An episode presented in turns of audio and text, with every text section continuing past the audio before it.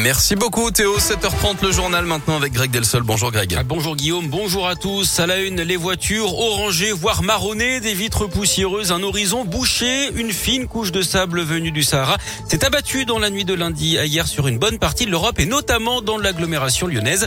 Alors est-ce dangereux pour la santé en plus d'être très salissant? Très peu, hein, selon Marie-Pierre Vagnot de l'Institut Eratmo Auvergne-Rhône-Alpes qui surveille la qualité de l'air. Contrairement à des particules qui sont issues de la combustion, hein, soit voiture soit chauffage, qui sont des très petites particules donc euh, qui pénètrent profondément dans l'arbre respiratoire.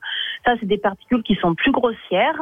C'est des particules qui ne rentrent pas au plus profond des poumons. Elles sont arrêtées par euh, un certain nombre de filtres et, plus c'est fin, plus ça pénètre euh, dans nos poumons. Comme c'est du sable, elles sont moins nocives que des particules de combustion qui sont plus chimiques. Il y a quand même des effets un petit peu d'étouffement sur des personnes sensibles, des asthmatiques, un petit peu de, de gêne respiratoire en fait. hier, les capteurs d'Eratmo Auvergne-Rhône-Alpes n'ont enregistré aucune augmentation à des PM10, ces particules dans l'air qui peuvent être toxiques. En fait, ce sable du Sahara est en haute altitude à autour de 2000 mètres. La saleté qu'on voit sur nos voitures a été rabattue au sol par la pluie et ce n'est donc pas en suspension dans l'air que nous respirons. L'épidémie de Covid n'est pas terminée. Le conseil scientifique a rendu une note d'alerte au gouvernement alors que la plupart des restrictions ont été levées ce lundi.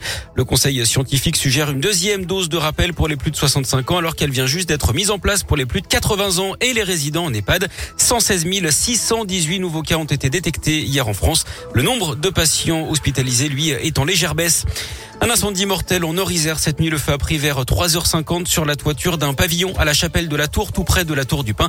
La personne qui occupait les lieux est décédée. Le sinistre est désormais maîtrisé, mais les pompiers sont toujours sur place en observation. Huit ans de prison pour un ostéopathe de Lyon reconnu coupable du viol d'une de ses patientes. L'homme de 51 ans avait déjà été condamné par le passé pour des faits similaires. Dans trois semaines, le salon de l'automobile de Lyon fera son grand retour à Eurexpo. La dernière édition remonte au mois de septembre 2019. Cette fois, ce sera du 7 au 11 avril prochain. 45 marques représentées, des espaces pour essayer les véhicules, des animations autour du sport automobile, des expositions. Voilà ce qui attend les visiteurs. Mais la nouveauté de cette année, c'est la place laissée aux véhicules zéro émission.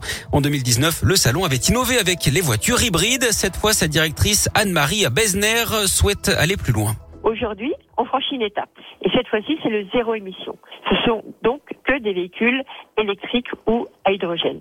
C'est, on suit absolument l'évolution du marché. Là encore, où on suit l'évolution du marché, c'est que on a ouvert un secteur mobilité et on va voir que notre idée, c'est de pas opposer euh, les mobilités entre elles, mais plutôt de les compléter. Donc euh, vous aurez par exemple LPA, le stand de la métropole, vous aurez des stands de trottinettes, de vélos. Voilà, tout ça, c'est finalement le grand univers de la mobilité et le salon de l'automobile de Lyon se veut plutôt rassembleur de ces solutions plutôt que de les opposer. Autre nouveauté, un nouvel espace dédié aux véhicules d'occasion sur 10 000 mètres carrés. Là encore, la crise du Covid a poussé les consommateurs vers ce marché qui a la cote.